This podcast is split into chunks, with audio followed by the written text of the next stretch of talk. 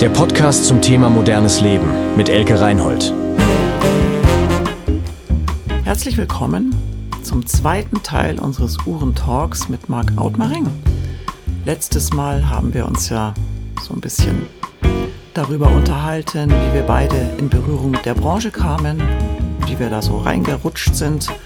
Heute wollen wir mal etwas mehr in Medias Res gehen und uns austauschen, worauf es eigentlich ankommt, wenn ich mir zum Beispiel zum ersten Mal eine mechanische Uhr kaufen möchte, was so die Fragen sind, die ich mir stellen muss und äh, ja, wie ich da einfach mal anfange. Los geht's. Ja, hallo Marc. Da sind wir wieder.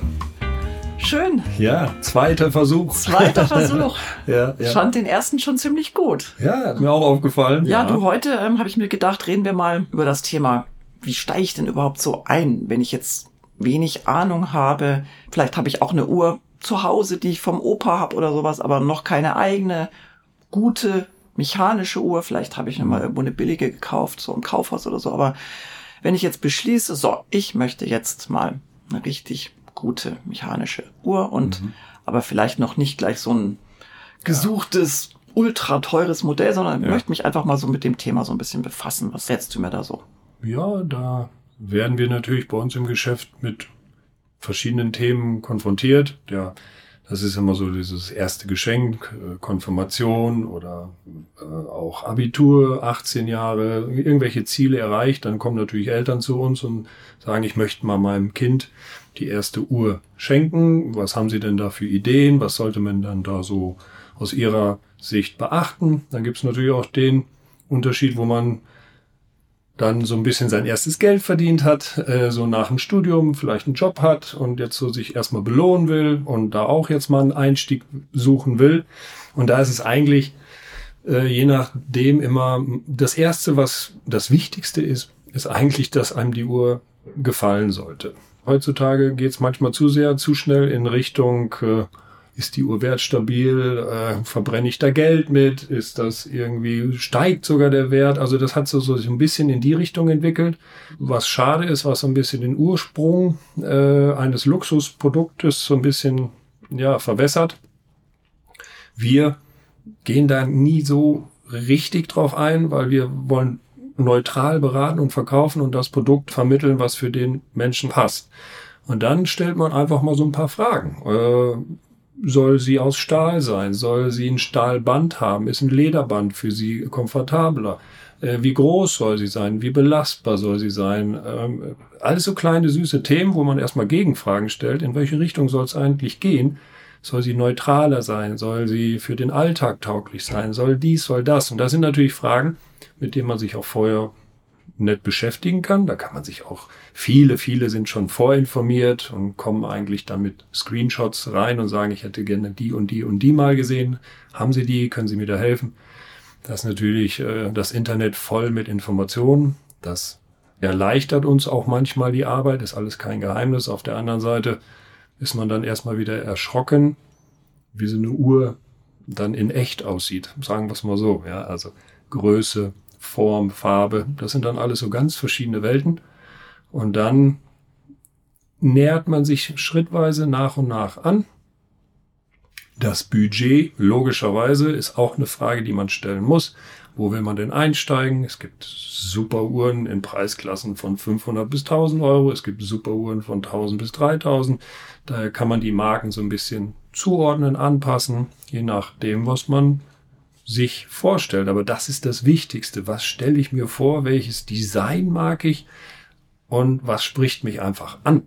Bekomme ich auch schon eine mechanische Uhr ab 500 Euro? Doch, doch, schon. Also das ist äh, in gewissen Bereichen und bei gewissen Marken dann auch möglich. Man muss vielleicht immer aufpassen, wenn man zu viele Marken nennt jetzt hier. Wir wollen ja auch nicht immer nur Werbung machen, aber wir können das ganz neutral.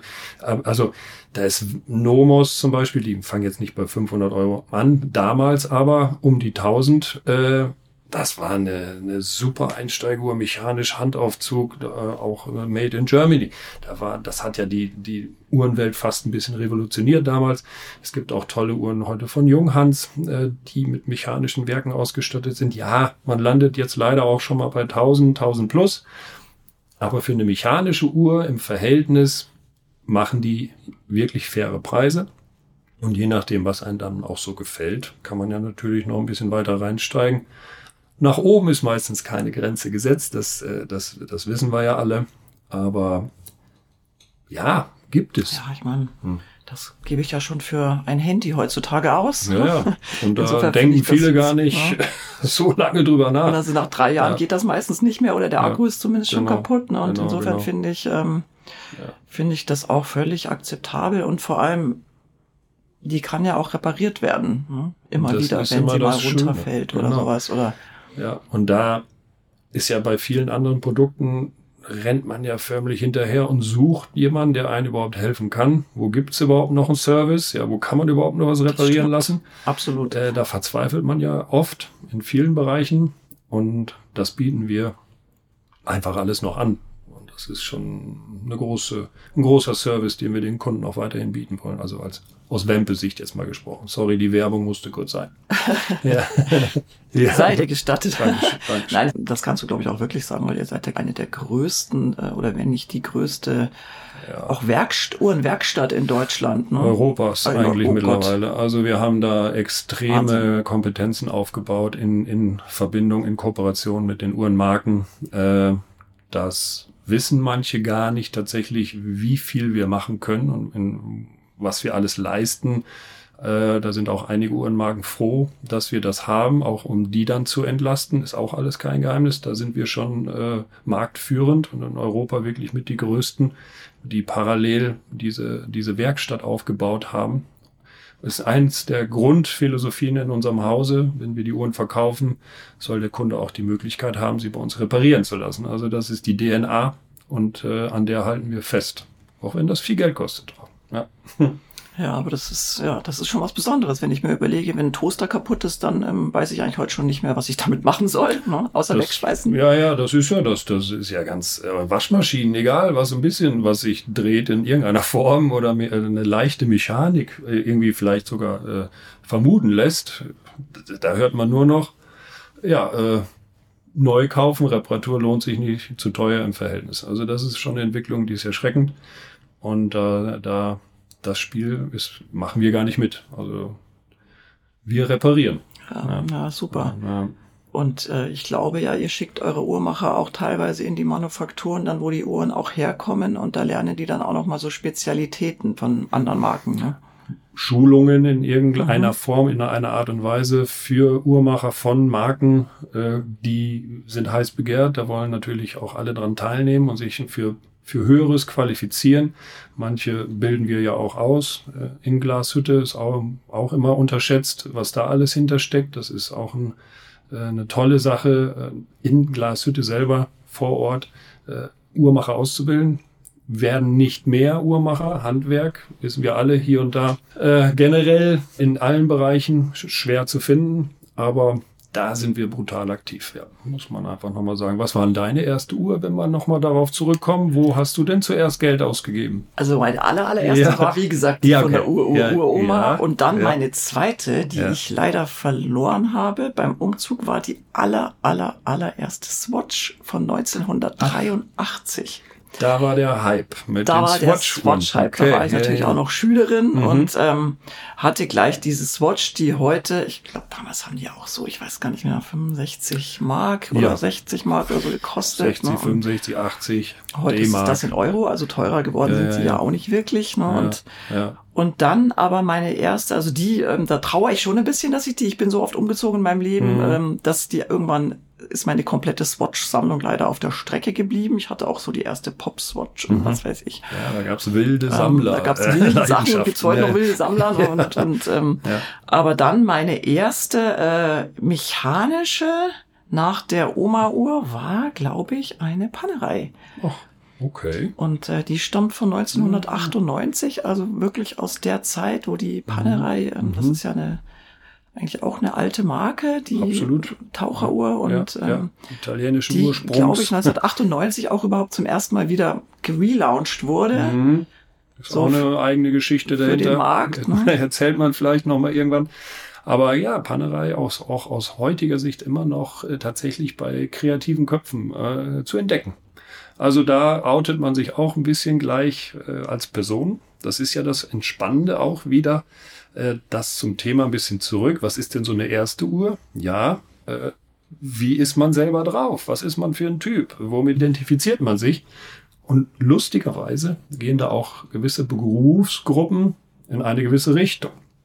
Das ist auch eine spannende Entdeckung. Also äh, Nomos äh, landet zum Beispiel auch gerne mal bei Rechtsanwälten oder, oder auch Ärzten. Äh, das ist also äh, ganz spannend, auch da auf Dauer zu entdecken, Und welche Zielgruppen. glaube ich auch. Ne? Auch äh, tatsächlich. Also das ist immer wieder spannend, äh, dass man auch manchmal heutzutage schon, wenn ein Kunde reinkommt, könnte man schon fast manchmal wetten, äh, nach welcher Uhrenmarke der fragt. Also das ist natürlich ein Erfahrungswert, der sich so bildet, aber tatsächlich strahlen gewisse Leute auch äh, eine Affinität für gewisse Marken schon mal aus.